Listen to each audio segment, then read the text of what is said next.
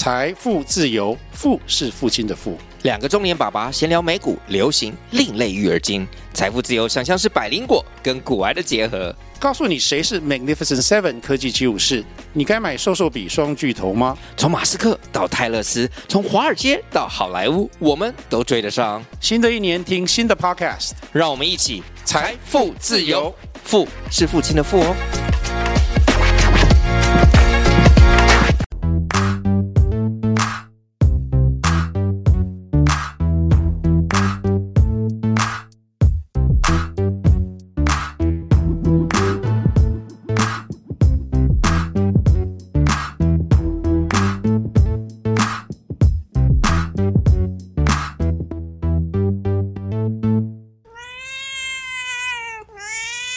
小猫咪，你知道不知道？我已经二十五号的时候开始帮你存了标普五百的 ETF，你现在是世界级企业的股东，你知道吗？啊，你现在是全世界的人在帮你赚钱，你知道吗？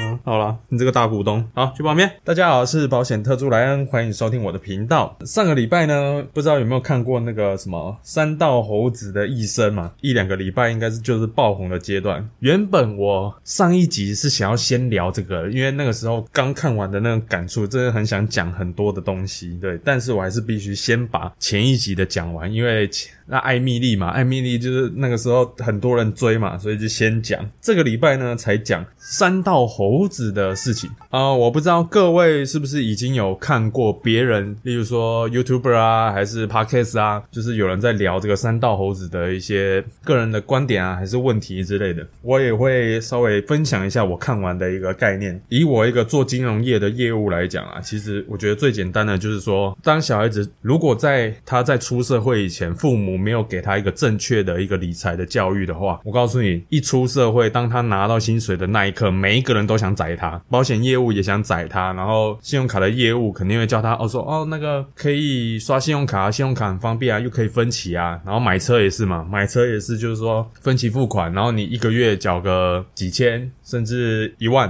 然后你就可以把车子牵回家。哎，那听起来真的诱惑力很大。我有一个例子就是非常的贴切啊，就是什么买车买宾士的 C 三百，加油加三百，就是在讲这种人啊，其实没有这个收入可以去买这种进口车，车你养你也养不起这种进口车，但是你非要为了面子，然后去买这种东西，然后加油只加三百块，然后甚至还要跟人家借钱，然后去过生活，嗯，这个完全就是一个错误的理财观念。但是如果爸妈本身连自己的理财的知识都匮乏的话，很难传承给孩子一个正确的一个观念。如果你的理财的观念是正确的话，即便你这一辈子是当员工，但是你传承一个正确的观念给孩子的话，那我觉得财富自由真的不是问题。顶多两代，最晚两代三代，你们家族应该也会过上一个不错的日子。所以就像我，我常常跟我的客户讲，如果在大学的时候我就知道要投资标普五百的话，现在轻松超多的。那其实我觉得分四个观点来讲啊，第一个就是同财关系，再来就是金钱的观念，第三个是感情的观念，第四个是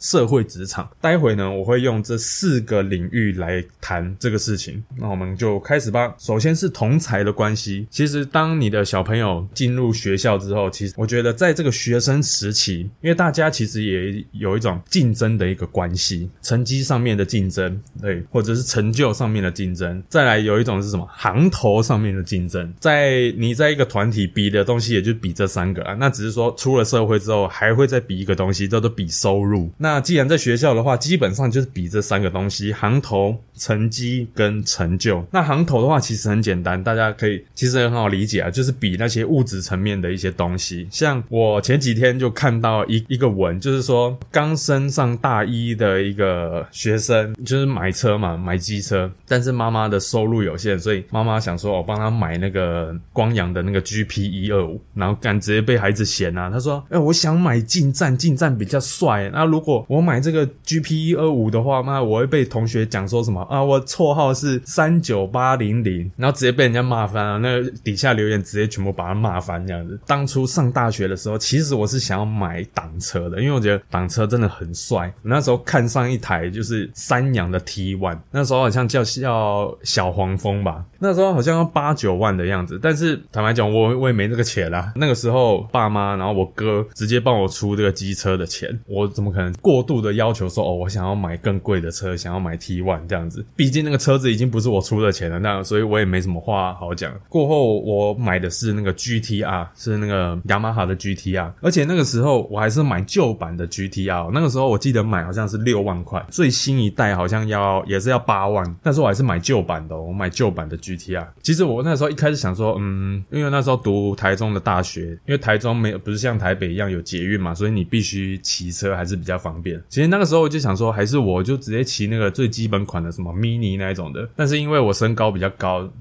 超过一百八，那骑那种 mini 那种小车，那根本超挤的。而且骑那种小车，其实在骑行的过程中，如果大家都知道嘛，那个台湾的道路真的是超级烂的。如果你遇到一些那些坑坑巴巴的，其实坦白说很危险。所以那时候，我我的家人就考量说，哦至少也要买到就是一二五的等级，因为那样子骑车的时候是比较稳。那个时候就是大学的时候是买那个 GTR，直到今天。我还在骑这台车，就跟大家分享一下。哎，上大学的时候买车的过程是怎么样子？再来就比成绩嘛。那比成绩，我就想跟大家分享一个故事，就是这是真人真事，这是我侄子的故事。我侄子呢，其实从小看他长大，其实我在小时候就觉得他真的是天资聪明那种等级，觉得他一定可以读到那种台大、清大、什么正大那种等级的。哎，但是我的我的亲戚们对他的期望真的太高了，课业压力给他真的太重了。然后再来就是说，这个我的侄子呢，可能从小都没有受过挫折。过程是怎么样？过程就是说，他原本嗯。国小、国中成绩都很优异，就是前几名、前三名，顺利的读到那个嘛国立高中。读到国立高中就不是开玩笑的，大家都是精英嘛。那那个时候就又考试，然后那个段考，就觉得说靠腰怎么？原本以前都是在班上全部都都是第一名、第二名，但现在直接变中段班、中后段班，想说，然后就大受打击。对，过后就可能就过不了这个坎吧，然后就真的是好好像有看到心理医生那一种的，然后又转学，然后就可。能还是读不下去这样子之类的，那现在就是好像就是在家里帮忙这样子之类的吧。然后其实我就觉得这个这个孩子真的是很可惜。其实那真的不是说聪不聪明的问题，而是我觉得父母给他的压力真的太大了，然后孩子真的受不了。相信各位一定在网络上看过很多的例子，就是说他读到什么建中、北一女，最后受不了了就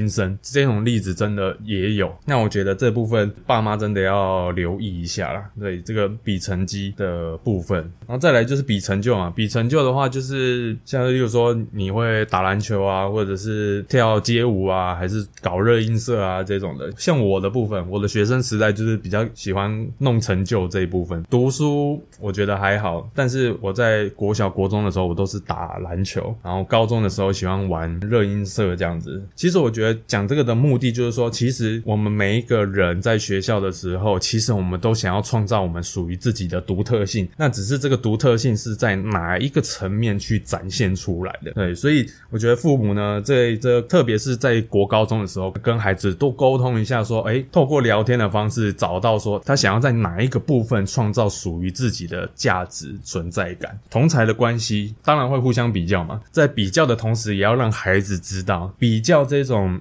例如说行头也好，成绩也好，成就也好，这终究都是比不。完的，你应该是要告诉他，这个世界上永远都有比你强的人。关键点是你要活出一个属于自己的人生，这个才是最重要的事情。这个第一部分同财关系就给大家参考一下。好，再来呢是我觉得应该都听过啊，就是最大的感触就是金钱观念嘛，对。好，金钱观念，我觉得如果我现在有小孩的话，要怎么去教育他这个理财的一个观念？首先，在国小的时候，我就会让他学习说，有一本书叫做《不要急着吃棉花糖》，有一个是小朋友看的版本，有一个是大人看的版本，所以这一本书图书馆绝对有。如果各位有兴趣的话，可以去翻阅一下这本书。所以我觉得小学这一部分，特别是玩那个手游的时候，干有时候我听过太多例子了，很多人爸妈。把他的手机借给小朋友玩，然后他去下载游戏，有可能你没注意，你的手机的 A P P 是有绑定信用卡的，干他直接帮你储值氪金，这个真的要留意一下。对对对，我的意思是说，小朋友在这个时候，其实大部分啊，我相信大家都有在玩游戏，然后都会想要氪金。我觉得可以趁这个时候教育孩子的一点，就是说要学习去控制自己的欲望。我觉得是可以用一个激励的方式，就是说，哦，那你这一次断考考多少，然后我就给你氪多少金，类似这种感觉，就是一定要让他先付出一点代价，对，然后他才有动力去，例如说做有动力去读书念书，然后达成他想要的目标。我觉得是要用激励的方式来去鼓励他，这样子两方都双赢嘛。你想要他成绩好，然后他想要得到他的游戏的装备，那我觉得就是双赢的一个局面。但是也要慢慢的教他，是说，呃，其实钱可以放到更有效率的地方，对，所以在小学的部分，我觉得最基本最基本，你一定要教他这件事情。上了国中之后呢，我觉得要开始给他零用钱。像我老爸当初好像一天给一百块，早餐有帮我买，所以只要我大概就买晚餐这样子，也一开始也不会花那么多，所以每天都一一定会有钱存下来。我觉得这是一个很好的方式，就是说就跟他约定好。我举个例子，国中的时候一天给他两百，除非是有那种大的支出，例如说要去避旅啊，还是说要买什么特殊的器材之类的。那如果是其他的什么买文具啊、买衣服那些什么零碎的东西，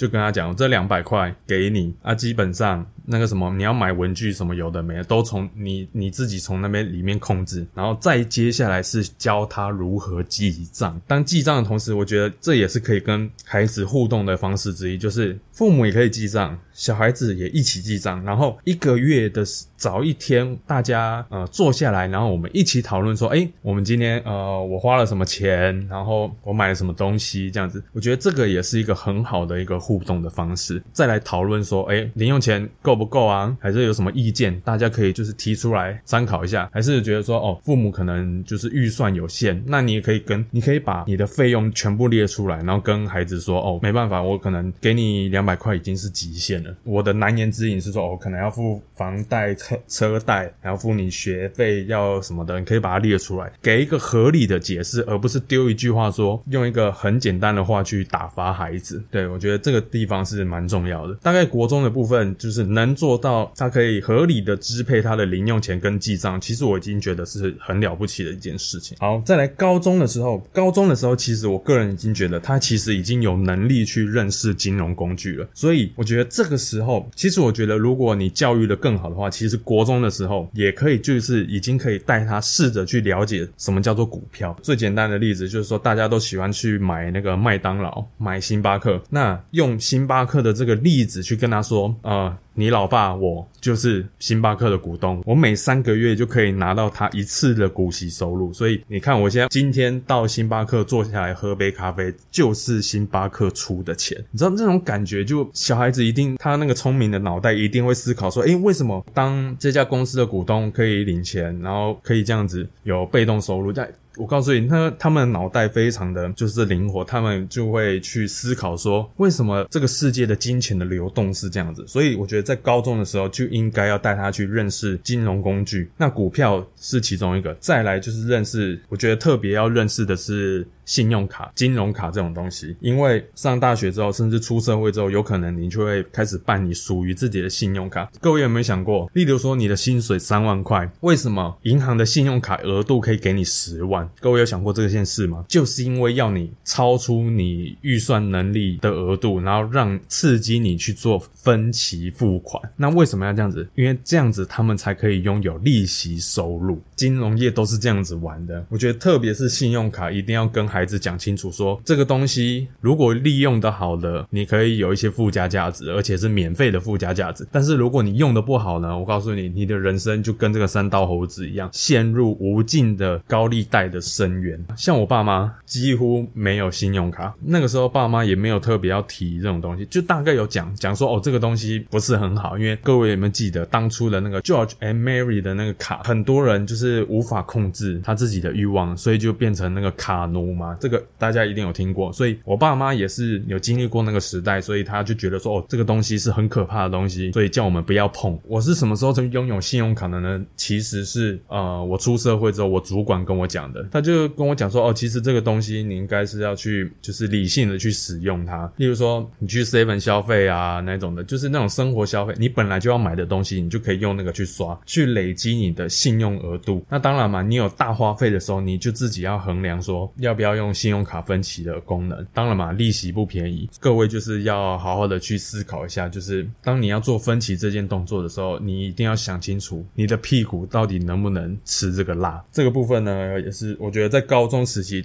股票、信用卡，再就是保险这三个东西，一定要让他认识清楚。对，所以这个呢，就跟大家分享一下。这就让我想到，就是前几集，呃，很前面几集就有提到的那个，我一个就是那个自愿役的那个弟弟嘛，他十八岁的时候就去当志愿役，然后父母也是想说，嗯。因为年轻人可能不太会管理钱，所以就买了一个储蓄险的一个方式，逼他强迫存钱。但是呢，这个弟弟非常的聪我不知道他是哪来的讯息，知道说保单可以借款，然后他就保单借款，然后拿就拿去买车。这个就是我非常不愿意看到的事情啊！因为保单借款这种东西，像付这种利息钱，这个是不，我觉得根本就是不必要的利息。坦白讲，就是变成是你就是保险公司的打工仔，你是车商的打工仔。这个是我最不希望看到的一个状况。我觉得各位当爸爸妈妈的，不要害怕去告诉孩子这些东西，因为孩子肯定是很聪明的。你现在不告诉他，未来到社会上去的时候，就等着被人家剥削。小孩子终究要出社会嘛，你要奢望他遇到一个有良心的业务，告诉他这件事情嘛。我还是那句话，不要奢求业务了。所以这个是我给大家的一个建议啦。那再来呢是感。感情的这个观念，像那个影片当中嘛，就是也有这个主角本身也有一些感情上面的一个问题。那这个部分我就想到以前我在看蒋勋老师的有一本书叫做《生活实讲》，里面呢就是讲到呃为什么一个高材生会做出犯罪行为。然后他举的例子是那个有以前有一个叫做王水事件，就是有一个清大的高材生因为争风吃醋，然后就犯下了一个情。杀的命案，对，那你就各位听到这个一定就会想说，怎么可能？他是高材生呢？他这么的聪明，他怎么会犯下这样子的一个错误？成绩好跟能不能处理好人际关系的问题，绝对是两回事。就像我刚刚前面提到的这些同才的问题，有时候我觉得有些我有看过有些的，就是学生，就是说他成绩非常的好，但是他人际关系真的就是零。这个感情的问题也是一样，有点像是我。那个侄子的一个概念，就是他可能求学的这种知识上的领域，他绝对是顶尖的，但是他在感情的问题上面，他完全没有办法去处理。父母如果在这个时候没有办法去支持他，去化解他的那些负面情绪的话，那就很有可能会犯下这些一辈子的一个错误。在这个部分，我觉得可能到国中、高中的时候，我觉得父母的身份应该要转变。嗯，小学的时候，可能他的行为就是比较严格的控管了，但是从国中。之后，我觉得他的价值观应该就已经要定型了。那再来呢？我觉得父母应该是要当孩子的一个自由，就是如果你可以让孩子跟你说出他心里面真心的话的话，我觉得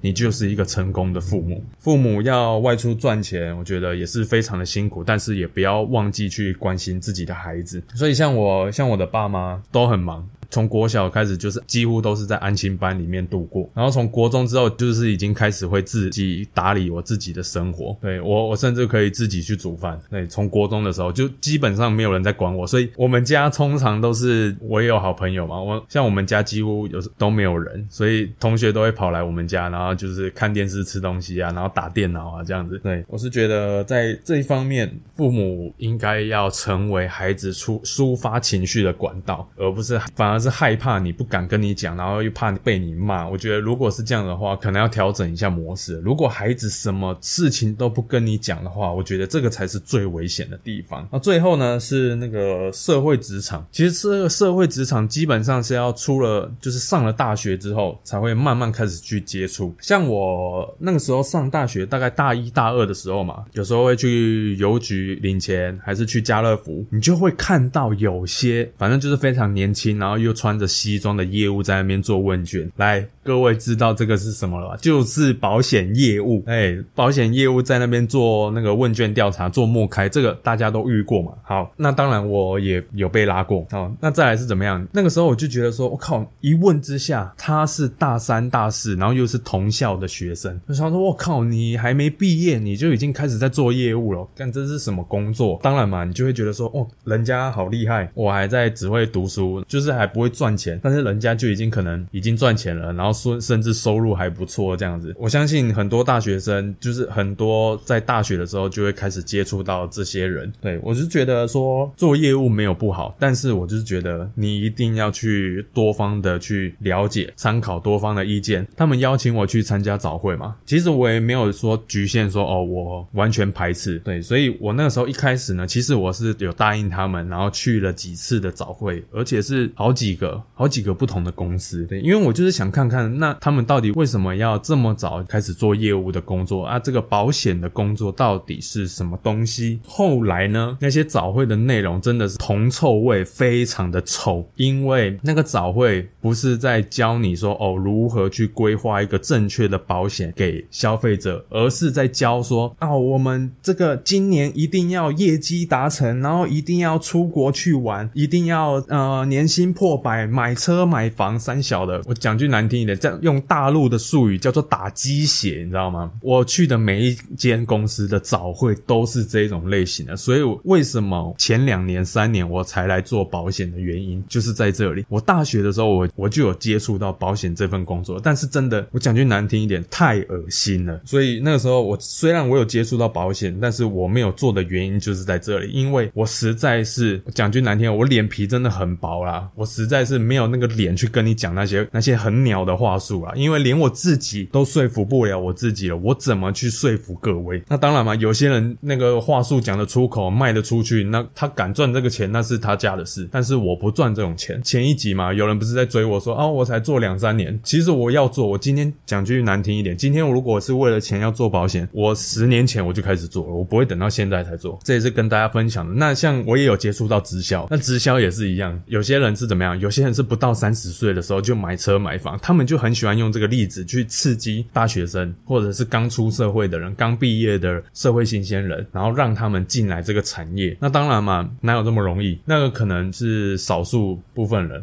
当然不是说你不可能达成，但是代价真的非常的大。而且我还是那句话，不要把客户当肥羊仔。那如果你可以为客户着想，又能够达到这样子的境界，我佩服你。在这个社会职场上，我未来的小孩如果在上大学以前，我一定会先跟他讲这个事情，讲说保险跟直销一定会有同学跟你讲这些东西，那可以去接触，但是还是要多方的考虑一下。你可以看一下人家是他的模式是怎么样子，那你认不认同他们的价值观？可以再跟父母多多谈谈。这工作本来就没有不好，我觉得保险业务是一个很棒的职业，但是为什么普遍在台湾社会的一个观感这么的不好？大家自己心里有数了。这个部分我会特别的跟小孩子沟通一下。好，再来就是第一份哦，好不容易找到了第一份工作，薪水的管理啊，薪水的管理。如果你前面像我刚刚讲的国中、高中那个阶段，你都已经有给小孩子建立了一个基本的观念的时候，其实他拿到这个薪水，基本上你已经不用太担心了。那只是说，哎，偶尔去了解一下，说哦，他他的经济状况怎么样，或者是说他找工作，他想找的工作的类型，未来的生涯发展是怎么样子的。基本上我就是觉得没有太大的问题。在这个阶段，如如果你在我觉得最关键的地方就是在国中、高中的时候，如果你有把基本的理财观念建利好的话，其实就不会变成三道猴子那样子了。第一个，你要学会控制欲望，再来合理的运用金融工具，这两个如果你能做到的话，基本上你就不会变成三道猴子。那再来就是那个感情问题，就是不要当那个另一半的摇钱树。我我有看过有一个同学，他真的是用砸钱在维持这个感情的那种关系的。对，也不要当这种人，因为影片中血淋淋的例子已经跟呈现给各位了，那我就不多说了。对，就是不要做一种砸钱式的爱情。入了社会职场之后，大概就是要注意这些东西。这个四个部分呢，就是我看完这个三道猴子之后，跟大家做一个分享。最后呢。来二十五号的时候，那个艾米丽停售了嘛，对不对？好，我看到很多的业务都在标榜说，哦，一年缴六点六万的保费，然后缴十年嘛，那再来就是说十二年后会有一百万。我不知道业务是怎么跟你们讲，如果你们有买的话，我不知道业务有没有跟你们讲说这个分红率是不保证的。我刚刚讲的前面的那个一百万的前提应该是中分红为前提。假设业务是跟你们讲说保证可以拿到的话，我谈。坦白讲，已经可以检举了，因为那个分红本来就是不保证，那本来就是不稳定的东西，是保险公司拿你们的钱拿去做投资创造的收益才来分给你们的。对，它跟那个储蓄险的本质是不一样的。为什么储蓄险？呃，你去细算它的 IRR，它的复利的效果可能只有美金可能是三趴，接近四趴。那为什么这张保单可以到五趴甚至六趴？所以为什么会这样子？是因为你们。这一张保单本身就已经在承担市场上的风险那当然嘛，个人是觉得说，关键不是这个趴数，关键是在于说这个商品会卡各位十年的流动性风险，你必须要缴满十年，你才可以享受到这个复利的果实。那我是觉得说，除非他跟我保证说每年复利十趴，然后卡我十年的流动性，这个我绝对买。那当然嘛，相较之下，金融工具里面还有更好、更棒的商品，一样可以创造五。五趴的复利效果，然后再来，我觉得关键的一点是没有卡各位的资金流动性，这个才是关键。嗯，我昨天就有发一篇贴文，各位可以去看我的脸书或者是 IG。八月二十五号，我都在这一天买入大概。